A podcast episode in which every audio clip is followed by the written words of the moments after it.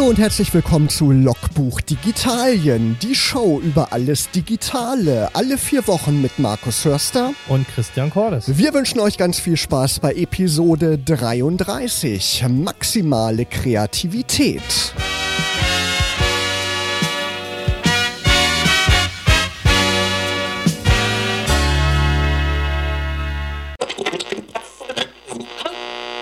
Look at Her Now, die neue Single von Selena Gomez. Übrigens ganz interessant, das Musikvideo dazu wurde komplett mit einem iPhone, mit dem iPhone 11 Pro gedreht. Christian, das ist schon toll, ne, was die kleinen Geräte heute können. Ja, es zeigt halt einfach, wie weit, äh, glaube ich, die Kameratechnik äh, in ein Smartphone reingewandert ist und ähm, dass äh, eigentlich jeder heute in der Lage ist, mit seinem technischen Gerät, wenn er was Aktuelles hat, einen Blockbuster oder ein äh, ja, professionelles Video zu drehen. Ja, auf der Berlinale lief zum Beispiel auch ein Spielfilm, der komplett mit einem iPhone gedreht wurde. Das ist echt eine tolle Sache und jeder hat wirklich die Möglichkeit, wie du ja auch sagst.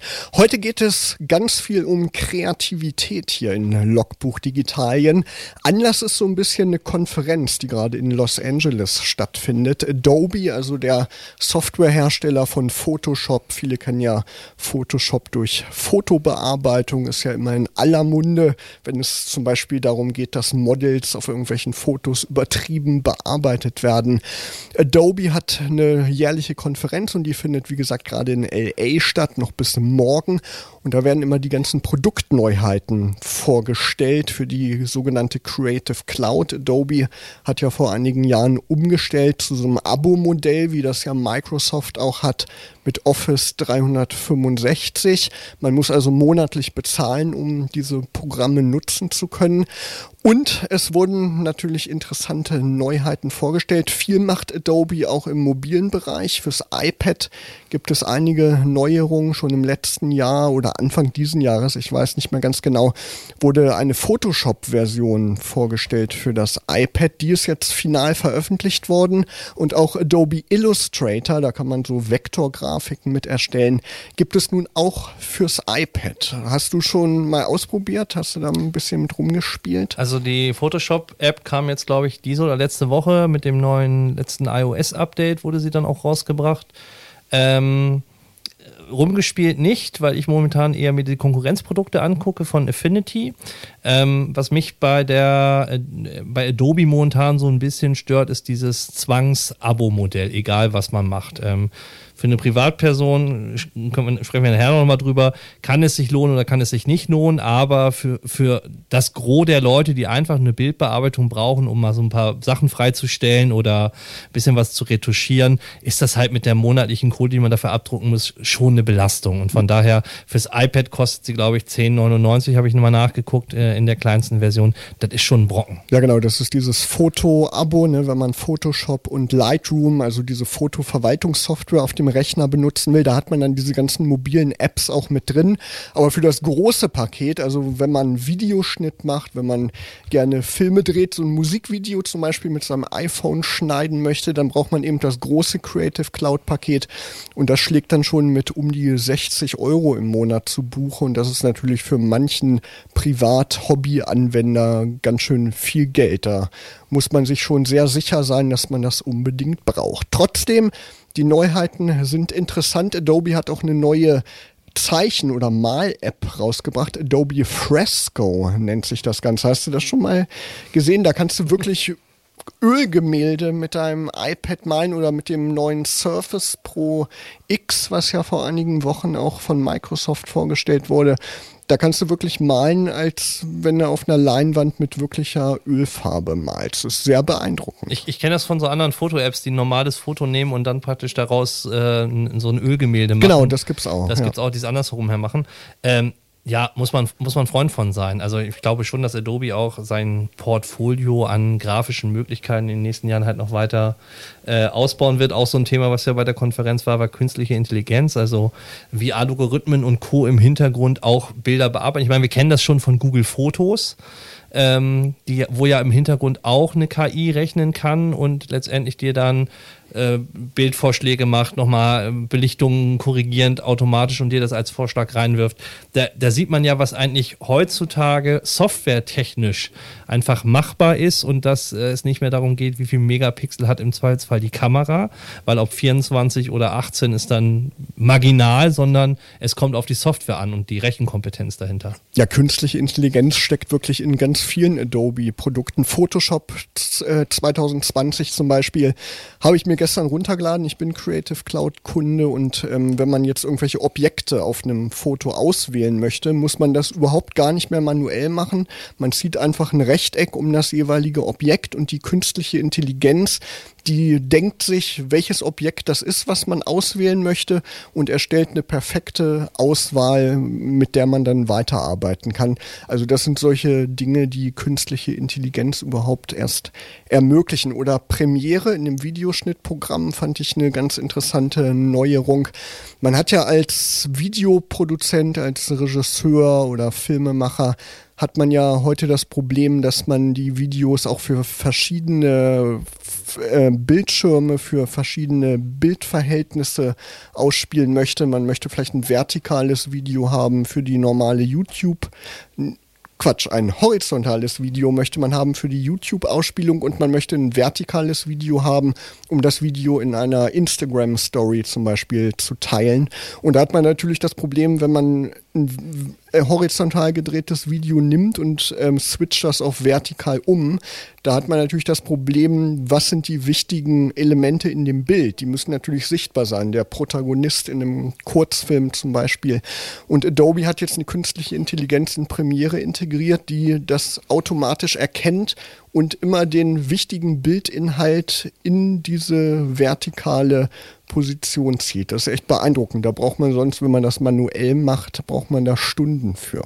Wir warten nur noch auf den Tag, dass es die künstliche Intelligenz auch fürs Radio gibt und dann die Räusper und Ass völlig automatisch äh, rausgeschnitten oder rausgeblendet werden. Ja, oder im schlimmsten Fall brauchen wir hier gar nicht mehr stehen, Christian. ja, das könnte auch der Fall sein. Das kann auch noch kommen. Genau, also interessante neue Funktionen Integration in Microsoft Office zum Beispiel wurde vorgestellt. Es gibt ja die Creative Cloud Libraries. Das sind so Bibliotheken, wo man verschiedene Logos oder andere Designelemente ablegen kann. Und die kann man jetzt auch direkt in Microsoft Office Produkten weiterverwenden. Ja, was gab's noch Neues? Adobe Premiere Rush. Also das ist so eine mobile Version von dem Premiere Schnittprogramm die kann jetzt auch für TikTok ausgeben. Oh. Christian, bist du TikTok-User? Oh. Noch nicht? Ich, na, also ich habe das und habe mich da auch angemeldet, aber ähm, das ist wie Snapchat. Ich glaube, das ist so ein bisschen an mir vorbeigegangen. Ja, ich wollte es immer mal ausprobieren, aber bin auch irgendwie noch nicht dazu gekommen. Also interessante Sachen. Adobe Arrow ist eine App, da geht es um Augmented Reality, also so erweiterte ähm, Realität, da kann man diese Umgebung mit Design, das ist eigentlich eine ganz spannende Sache, läuft auch auf den iPads. Und eine App, da kann man sich jetzt übrigens für die Beta-Version registrieren. Ich kann den Link ja mal auf unserem Blog unter logbuch-digitalien.de dann posten, wenn der Podcast veröffentlicht wurde. Die App ist quasi Photoshop in einer Kamera. Da kann man in Echtzeit wirklich tolle Effekte erzielen und ähm, braucht das nicht mehr nachbearbeiten und das läuft auch alles über künstliche Intelligenz. Da, wenn ich jetzt zum Beispiel dich hier im Studio fotografiere, dann stellt die dich automatisch frei und ähm, bringt dich vor irgendeinen tropischen Hintergrund. ne? Ich, ja, ich erinnere mich noch an die ersten Zeit. Kennst du noch diese App, als die auf den Markt kam? Ich glaube, das ist schon drei, vier Jahre her. Facetune? Facetune, nee. Das war so eine App, wo du praktisch so ähm, Selfies äh, auch ähm, automatisiert äh, Faltenglättung, Pickel rausrechnen und ähnliches. Und ähm, äh, das war damals so ein riesengroßer Hit und war in den App Stores immer sehr weit oben gelistet, weil irgendwelche Leute sich dann irgendwie äh, ja ähm, per Intelligenz bzw. per Automatik halt äh, schöner machen wollten. Und so kommt mir das bei diesen ganzen Adobe-Produkten jetzt irgendwie mittlerweile auch vor, dass so viel automatisiert wird ähm, und ähm, da kommen wir nachher auch noch zu dem Thema. Der, der, der geneigte Fotograf äh, hat ja zwar eine Spiegelreflexkamera, aber er hat ja deshalb eine Spiegelreflexkamera, weil er die manuellen Einstellungsmöglichkeiten versus des Automatikprogrammes liebt. Ja, klar. Zu schätzen weiß. Und jetzt auf der anderen Seite siehst du bei der Software, dass man auf der anderen Seite das, was du früher sehr händisch mit deinen eigenen Presets und Filtern dir in Adobe Photoshop zurechtgebaut hast, jetzt dann auch auf einmal eventuell automatisieren lässt, weil die KI dir dann sagt, zieh da nochmal die Belichtung, Belichtung und da nochmal die Sättigung hoch. Also ich finde das schon, schon witzig, wo man auf der einen Seite dann doch so als Professioneller sagt, ich möchte einfach noch die Zügel in der Hand haben und auf der anderen Seite die Software und alles andere dir permanent ja, dagegen grätscht und versucht es automatisieren, um besser zu wissen. Ja, aber es sind teilweise halt Fleißarbeiten, die einem damit abgenommen werden. Ne? Gerade das Freistellen von komplexen, ähm, weiß ich nicht, Figuren, Gegenständen oder Personen, gerade Haare sind ja immer sehr schwierig. Da ist das natürlich eine Arbeitserleichterung so im Alltag. Ja, interessante Neuheiten von der Adobe Max. Wir haben es ja schon so ein bisschen angesprochen. Dieses Abo-Modell ist natürlich für viele Leute so ein Problem und du hast Affinity ähm, empfohlen. Hast du da schon Erfahrungen gesammelt, Affinity Photo und es so? Gibt, ja, genau. Es gibt Affinity Photo oder Affinity Designer fürs iPad und mittlerweile auch natürlich für den Mac.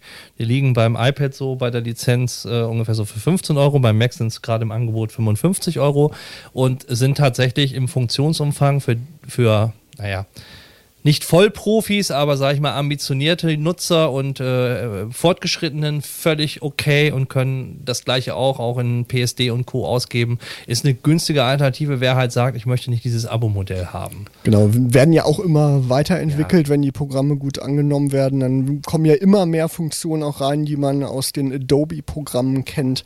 Und dann kann man da wirklich gut mitarbeiten. Glaub, ja.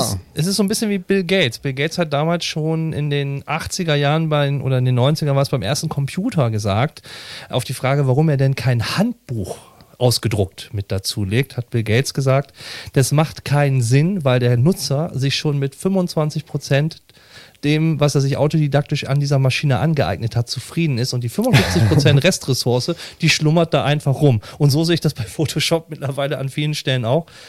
Früher hatten die Leute das irgendwie alle auf ihren Rechnern und haben irgendwie freigestellt, ein bisschen retuschiert und der Rest hat auch vor sich hingeschlummert trotzdem was raus, rausgekommen und rumgekommen. Ja klar, so ändert sich das alles. Ne? Genau. Man kann natürlich mit Kreativität auch Geld verdienen. Zum Beispiel mit Fotos. Und da wollen wir unter anderem drüber sprechen, welche Möglichkeiten es da gibt. Ja, also ich glaube ja, ein großer Siegeszug, wenn wir, wir haben ja schon mal in einer Sendung über Social Media und Co. gesprochen, ist heutzutage ja nicht mehr Facebook, sondern ist tatsächlich ja Instagram. Und Instagram ist ja, basiert ja in der ersten Instanz, als es auf den Markt kam, sehr über Fotos und Stories und alles, was dazu geht. Also es ist sehr visuell geprägt und nicht unbedingt äh, textlastig, auch wenn einige natürlich viel Text damit reinkippen.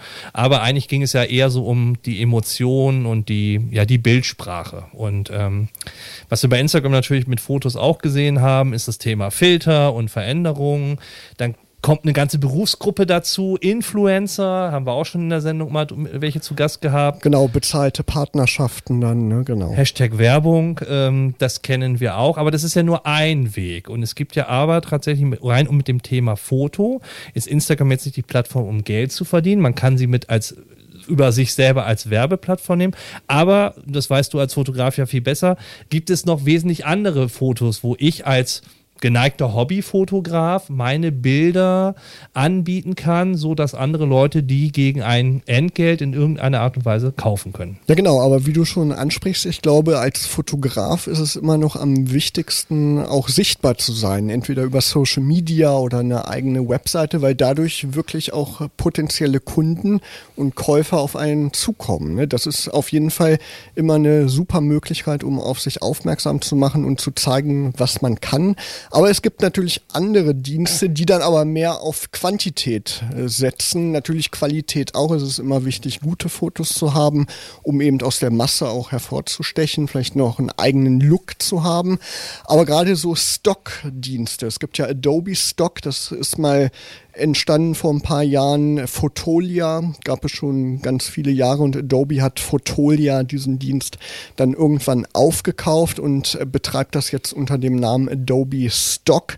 Vorteil ist, dieser Dienst ist in alle Creative Cloud Programme integriert. Wenn man in InDesign, also in dem Layout-Programm, irgendein Magazin gestaltet und will als Designagentur ein Bild von einem, weiß ich nicht, die Weihnachtszeit, die kommt ja jetzt langsam von einem Weihnachtsbaum haben, dann kann man direkt in InDesign Adobe Stock durchsuchen nach Weihnachtsbaum, zieht sich dann ein Vorschaubild in das Dokument und wenn einem das gefällt, wenn man das vielleicht mit seinem Chef oder so abgestimmt hat, dann kann man das direkt in dem Programm lizenzieren und dann bekommt derjenige, der das Weihnachtsbaumfoto da online gestellt hat, eben sein Honorar. Und so funktioniert das eben. Man kann sich da als Verkäufer anmelden, lädt da seine Bilddateien hoch. Das können Fotos sein, können aber auch Vektorgrafiken sein oder es können Videoclips sein. Gerade Stock Video ist auch ein großer Markt, weil es halt ziemlich kompliziert, weiß ich nicht, eine Meerszene zum Beispiel zu filmen oder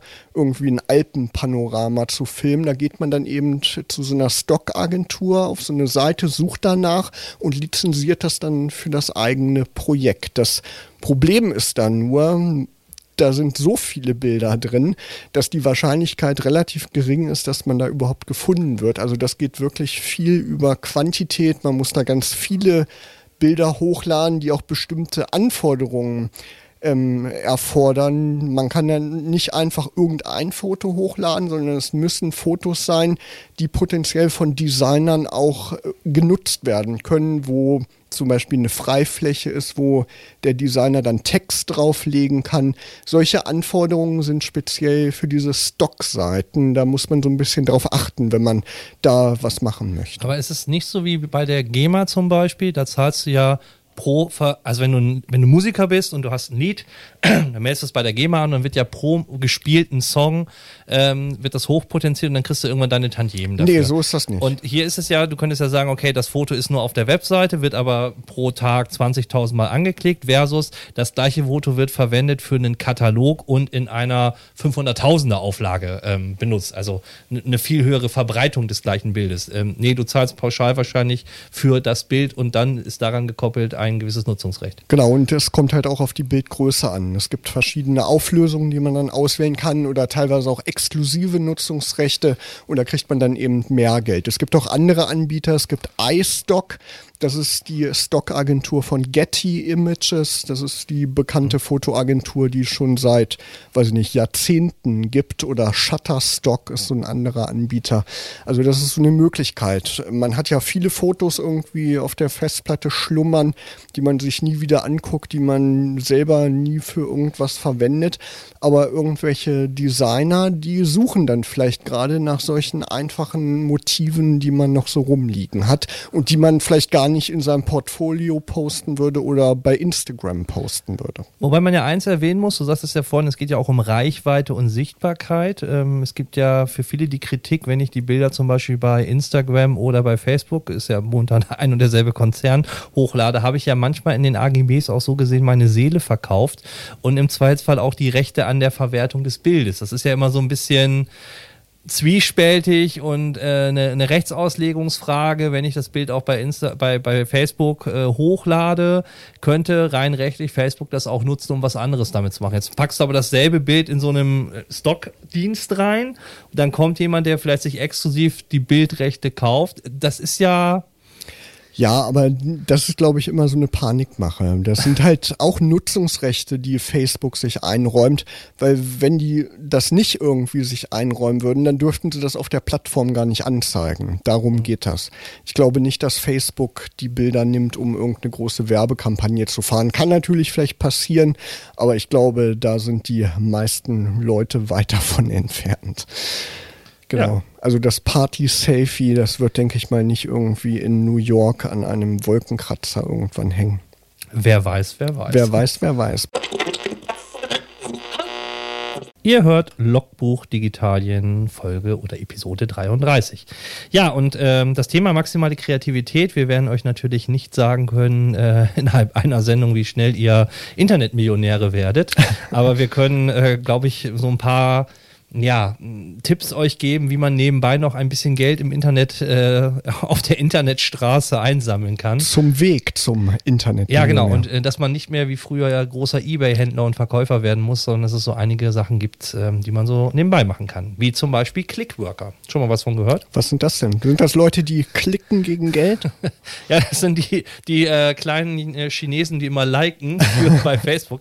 Nein, ähm, Clickworker ist eine App zum Beispiel, die man man im Netz runterladen kann, ähm, wo du, und das geht auch so an, an, an, das andere Thema Umfragen und Co. Also es gibt einen unheimlich großen Markt und Apps im Netz, wo ich an Umfragen teilnehmen mhm. kann. Also so klassisch das, was Meinungsforschungsinstitute machen, ist jetzt mittlerweile auch in Apps gegossen, ähm, wo Käuferverhalten abgefragt wird, ähm, Vorlieben, Nutzungen etc. pp. Meistens basiert das auf den ähm, ja, Lokalisierungsdaten deines Smartphones, also wo bist du und ähm, Beispielsweise, wenn du durch die, ähm, ja, durchs Schloss läufst, also durch die Schlossarkaden, ähm, werden sie danach in der Regel dann halt praktisch deine Wege, wenn du es natürlich eingeschaltet hast, auswerten können und sagen können, waren sie vielleicht bei Saturn und haben sie vielleicht mit einer Kreditkarte gezahlt oder oder ähnliches. Ja, Google hat ja, glaube ich, auch so eine App, ne, wo man so Punkte genau. sammeln kann. genau, da kann man ähm, tatsächlich so ein paar Centbeträge sammeln. Ähm, der Nachteil, oder wer natürlich äh, sich um die Frage der Privatsphäre mehr kümmert, da muss man natürlich sagen, ja, das ist ein Thema, weil ich gebe natürlich Personendaten preis, die eventuell Rückschlüsse auf meine tatsächliche Person machen, aber ich kann da natürlich auch genauso gut, ich sag mal, faken und sagen, ich war gar nicht bei Esso, äh, aber ich habe trotzdem äh, dann gezahlt und streiche dann schon Beiträge ein. Okay. Und ähm, das sind zum Teil Centbeiträge. Ähm, aber das läppert sich im Monat auch zusammen. Also ich habe das auf einem Smartphone installiert. Da kommen so pro Woche vier bis fünf Umfragen und darüber verdient man ja, zwei, drei, vier, fünf Euro im Monat. Und das kann man sich auszahlen lassen oder muss man das dann für irgendwas in dem Dienst dann nutzen? Ähm, bei Google Pay ist es oder bei Google ist es so ähm, am Beispiel, dass es dir als ähm, Playguthaben gut geschrieben wird. Das kannst du für Apps oder für Musik oder auch für Google Pay dann nutzen. Also das ist äh, vielfältig nutzbar. Ähm, es gibt andere Apps, ähm, wie zum Beispiel Attapol, äh, Polpay oder halt ähm, Google Umfragen. Ähm, da kannst du es dir praktisch auf einem PayPal-Konto oder auf einem ähm, normalen Girokonto umzahlen. Okay. Ja. Und es gibt nicht nur, sag ich mal, innerhalb dieser Clickwork, also diese Clickworker-App hat nicht nur den Anteil, sag ich mal, von Umfragen, sondern es sind zum Teil auch Aufgaben. Mache ein Foto von vier Tankstellen in Braunschweig zum Beispiel, wo sie halt sehen wollen, wie sind die Preisgefälle. Oder mhm. ähm, gehe in das und das Lokal, bestelle dir das und das und mach ein Foto davon. Also sie sammeln halt schon gezielte Aufgaben, die du erledigen musst, zum Teil auch irgendwo hinfahren musst, zum Teil auch in Supermärkten bestimmte Produkte äh, fotografieren musst, wie sie platziert worden worden sind.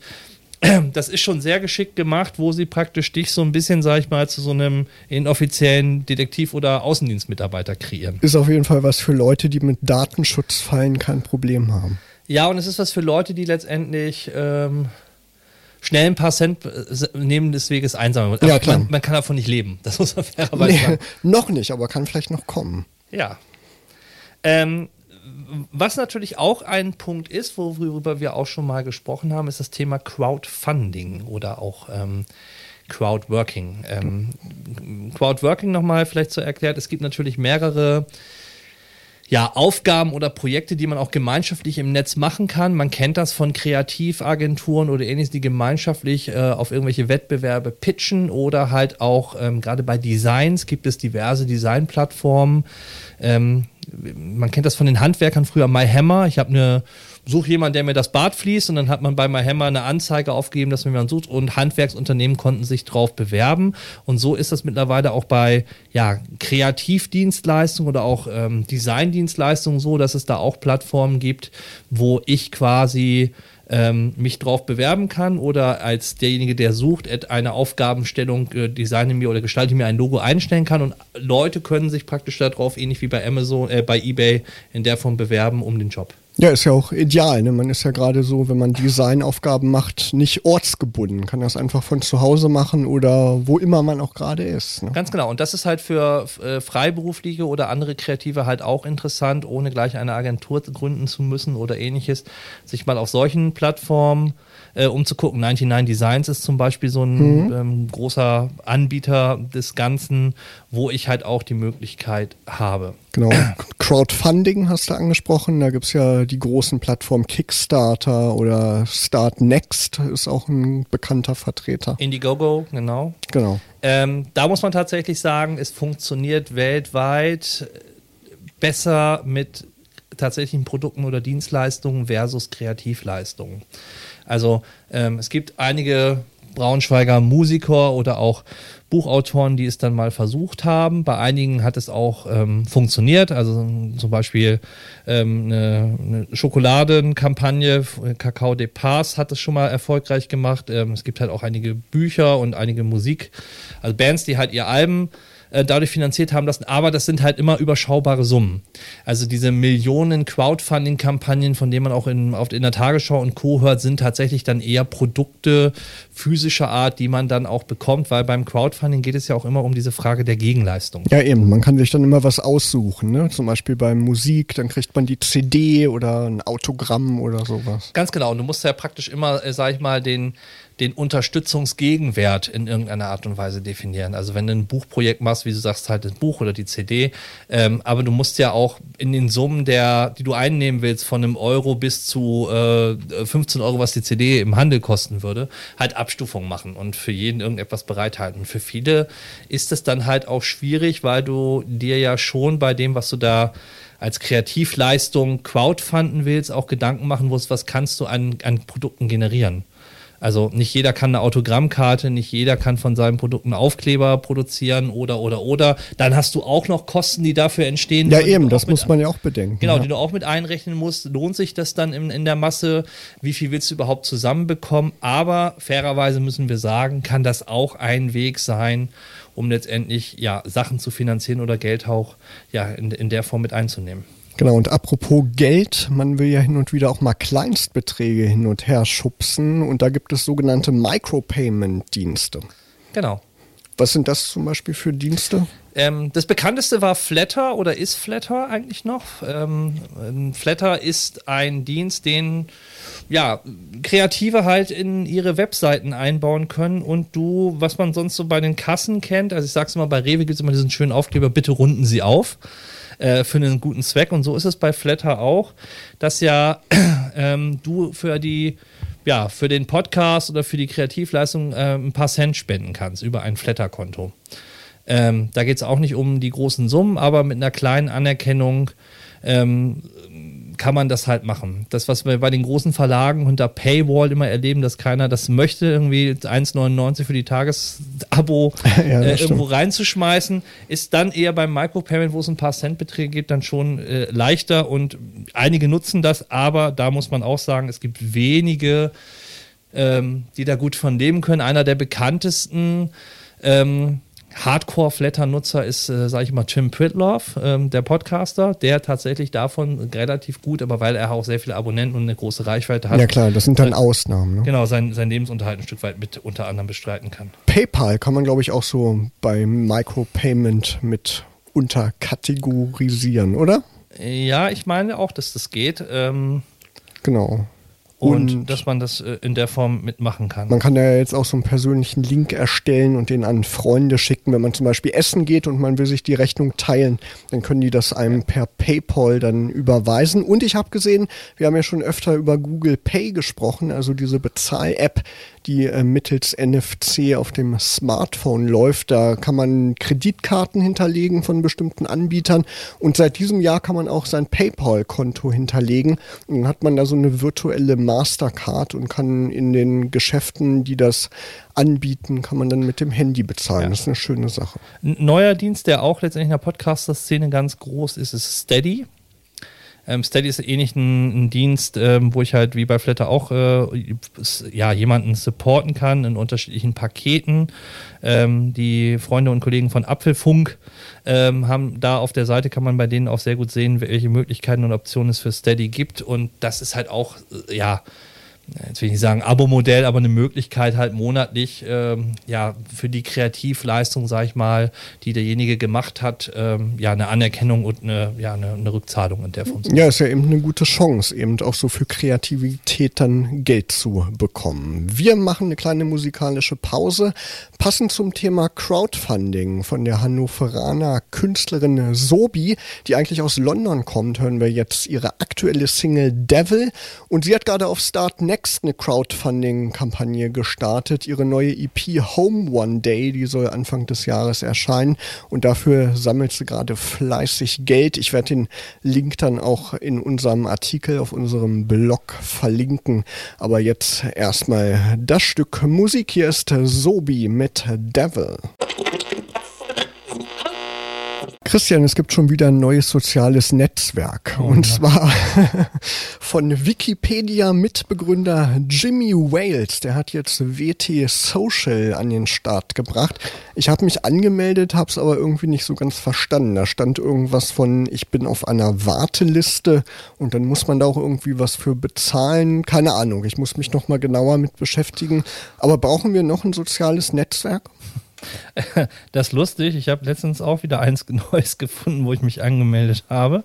Trember Trember, okay. Ist das ähm, sowas wie Vevo vor ein paar Jahren? Vero. Vero, stimmt. Vero. Äh, nee, Trember, Trember ist irgendwie ein eventbasiertes, also wo du praktisch äh, das, was Facebook mit Veranstaltungen hat, nur reduziert auf Veranstaltungen, okay. wo du Freunde zu Veranstaltungen reinladen kannst. Ist ein Berliner Startup von einem 18-jährigen Schüler, der das programmiert hat ähm, und geht gerade durch die Decke. Aber ob wir das noch brauchen, ich weiß nicht. Also ähm es gibt ja jetzt auch eine Instagram-App, um mit seinen Freunden zu kommunizieren, so ähnlich wie bei Snapchat, wo man so private Unterhaltung hat, also in einer separaten App noch. Ich glaube, es wird bei immer mehr langsam, er kommt so eine Social Media Müdigkeit. Ich glaube auch. Das, das ist auf jeden Fall die Gefahr. Genau. Ja, ja, ja. Ist auf jeden Fall ein interessanter Ansatz. Da geht es auch um Fake News und solche Sachen. Ne? Da, das ist wirklich ein Netzwerk, wo es sich um äh, News dreht. Muss man mal abwarten. Ich muss mich nochmal genauer mit beschäftigen und kann dann ja demnächst nochmal eine Resümee ziehen, falls ich das irgendwie intensiver nutzen sollte. Und dann berichte ich in einer der nächsten Ausgaben. Ich, ich finde es eher spannend. Meldest du dich auch bei allen anderen Diensten wie Google Plus und Co., ähm, äh, StudiVZ und Z, lassen wir mal aus. Aber hast du das alles auf dem Schirm und kannst dich überall noch abmelden oder hast du verwaiste Leichen? Google Plus wurde ja sowieso eingestellt, das hat sich von selbst erledigt. Nein. Für, genau, für Unternehmen gibt es das noch, ne? Richtig. In dieser G Suite, genau. Aber für normale Nutzer gibt es kein Google Plus mehr. Ich habe mir aber die ganzen Inhalte, habe ich mir vorher runtergeladen, damit ich die archiviert habe. Ähm, StudiVZ hast du angesprochen. Mein VZ?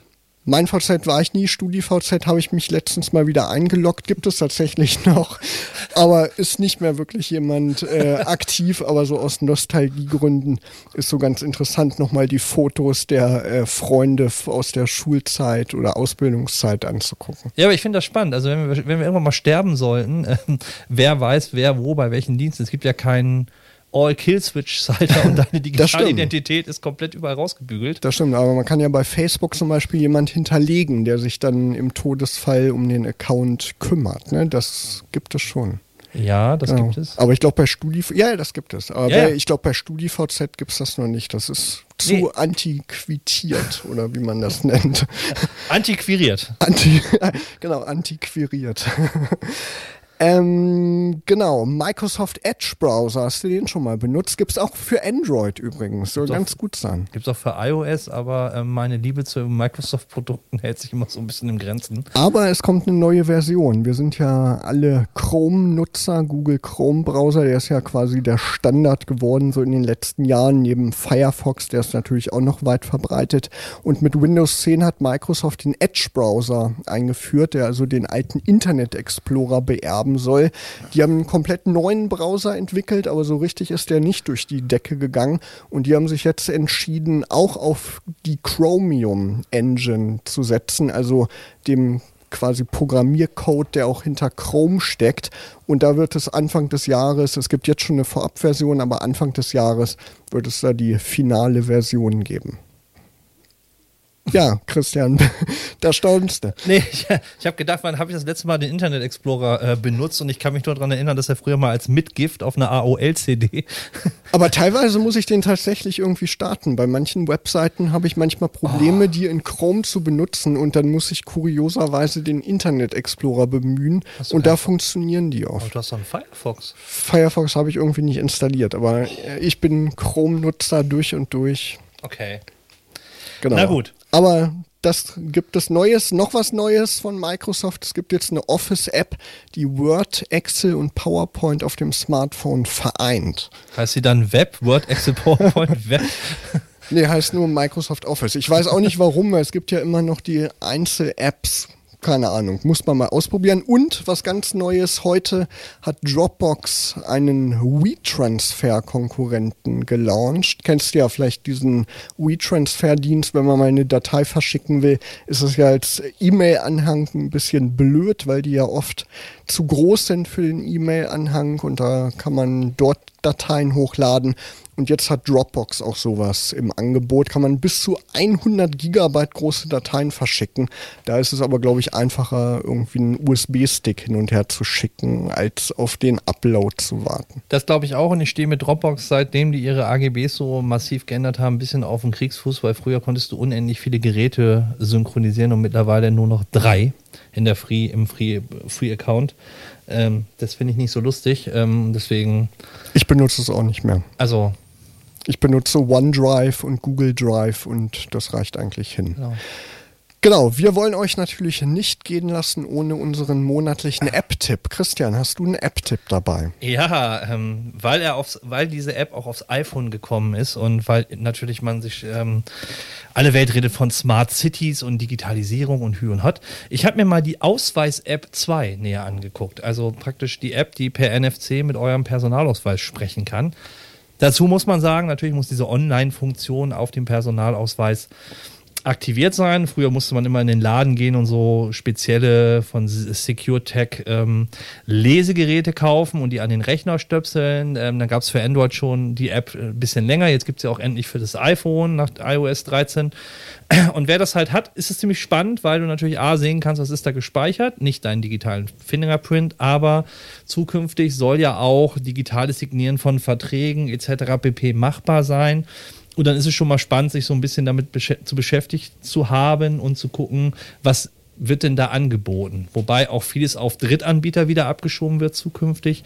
Aber die App an sich ist schon mal ein bisschen spannend, um so, ja, dahinter die Fassade zu gucken. Fand ich ganz. Ja, spannende Sache. Genau. Ich habe was Unterhaltsames, wollen wir mal sagen. Wir haben ja schon oft über das Thema Digital Wellbeing gesprochen, also dass man so ein bisschen Abstand nimmt von dem stressigen Smartphone-Alltag, von der Smartphone-Nutzung.